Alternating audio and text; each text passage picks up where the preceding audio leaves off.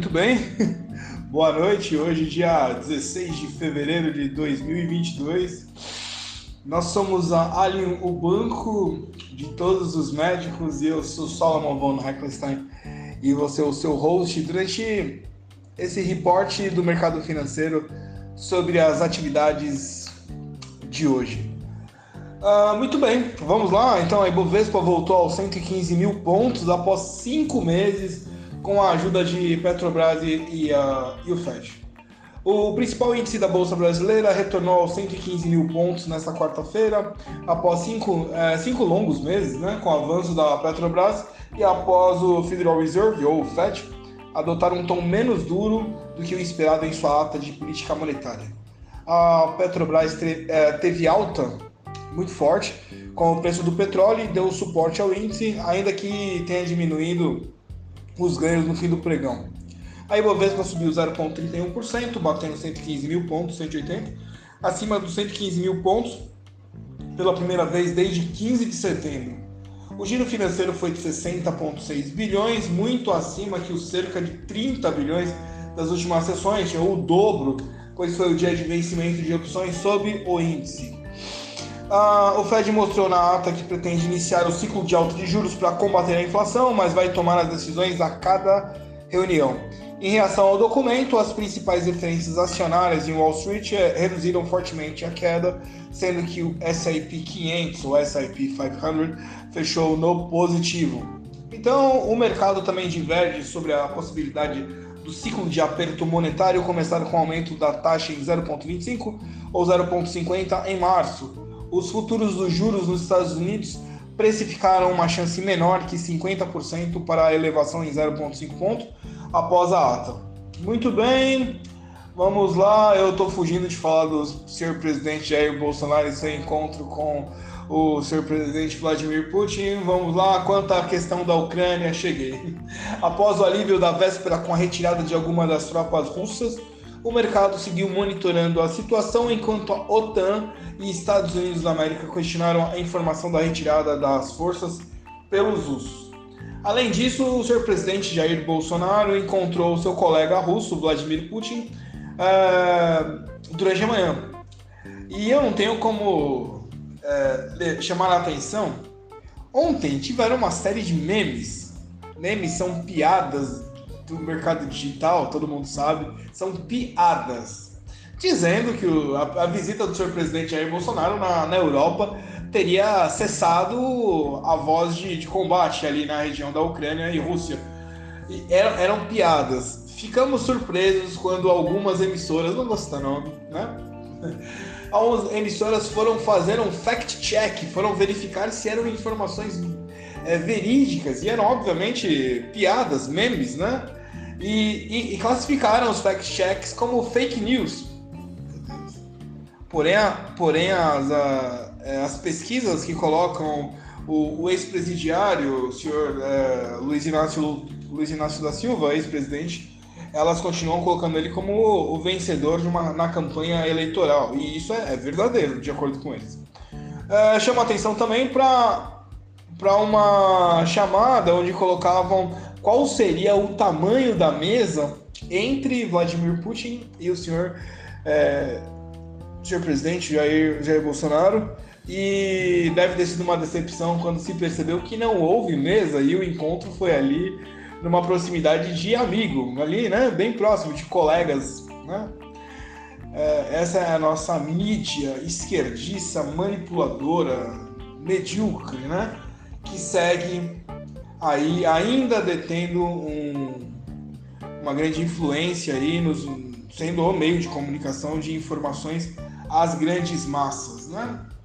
Rezamos para que elas fechem uma a uma, visto que, lembrando Olavo de Carvalho, é, ele tinha mais views em sua página do que a própria. do que um dos jornais aí que começa com Folha e acaba com São Paulo. Bom, seguindo aqui o, o nosso trabalho, né? Mercado financeiro. Bolsonaro disse que não existe nenhuma tentativa de furar o teto e, e bagunçar a economia, então o presidente rebateu nesta quarta-feira temores de que estaria deixando a questão fiscal de lado e negou haver qualquer intenção de furar o teto, o teto de gastos e bagunçar a economia. Então, o presidente também comemorou ainda a recente valorização do real frente ao dólar, lembrando dos efeitos positivos que isso deve ter nos preços dos combustíveis. Uh, o dólar desce às mínimas desde julho, com fluxo e exterior positivo. Então, o dólar seguiu hoje perdendo valor e fechou numa mínima uh, em seis meses e meio, na terceira queda seguida, com operadores reagindo a uma melhora global de ativos de risco após o Banco Central norte-americano evitar nova surpresa altista para os juros na ata de sua uh, reunião de política monetária nesta quarta-feira. A manutenção do tom do Federal Reserve, Fed, que é o Banco Central dos Estados Unidos, deu mais fôlego a um movimento já em curso de fluxos de capital ao Brasil e que mais cedo já havia deixado o real entre as divisas com melhor performance do dia, mesmo quando pares emergentes perdiam valor. Tá bom?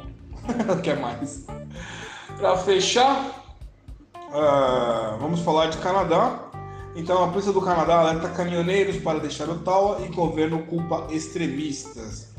Uh, a polícia do, Canadá, uh, do, do, capital canadense, Ottawa, começou nessa quarta-feira a alertar os caminhoneiros que bloqueiam o centro da cidade que eles devem sair ou serão presos. Parte de uma repressão prometida para iniciar um protesto de três semanas contra as restrições da Covid. Na realidade, não é contra as restrições da Covid, esse texto está errado, é contra a, o passaporte sanitário e a obrigatoriedade da vacina. Né? Não há uma restrição contra a Covid, é, esse texto está errado, ele deve ser aqui deixar claro, é, contra a obrigatoriedade da vacina e também o passaporte sanitário. É, houve também uma situação muito, uh, muito delicada e muito uh, para que se haja uma atenção onde o governo do Canadá ele deu liberdade aos agentes financeiros ditos bancos, agentes, né, finance, é, agentes financeiros são os bancos, bancos de investimento, corretoras de valores, a bloquear as contas de quem estivesse participando uh, desses bloqueios. Isso, obviamente, num país democrático uh, é de se ficar surpreso. Né? Isso nunca aconteceu na América do Norte, óbvio, muito menos no Canadá, uma sanção desse tipo. Deve-se observar isso para que isso não se multiplique para o restante do mundo. Dessa forma, de maneira feliz por não ter iniciado os combates militares na região da, da Rússia e, e Ucrânia, e infeliz, né, ou decepcionado com as atividades dos, do, do primeiro-ministro e do, dos presidentes do Canadá tomando uma atitude que lembra, obviamente, atitude de ditadores de outrora, né? 1930, 1940 e ditadores comunistas aí pelo, pelo planeta. Não, é, não se deve aceitar esse tipo e você não escutou e provavelmente não vai escutar é, ONU ou ninguém dizendo que as tropas da OTAN irão cercar o Canadá. Dessa forma, agradeço muito a sua audiência. Hoje, quarta-feira, nós somos a Alien, o banco de todos os médicos.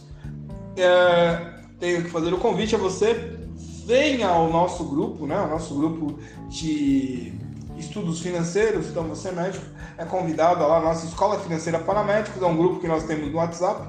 E o telefone para que você participe é 11 95 135 6262. Vou repetir: 11 95 135 6262. Você é muito bem-vindo para compartilhar uh, as suas informações e permitir que nós compartilhemos as informações que temos sobre o mercado financeiro. Dessa forma, assim, até amanhã, se Deus quiser.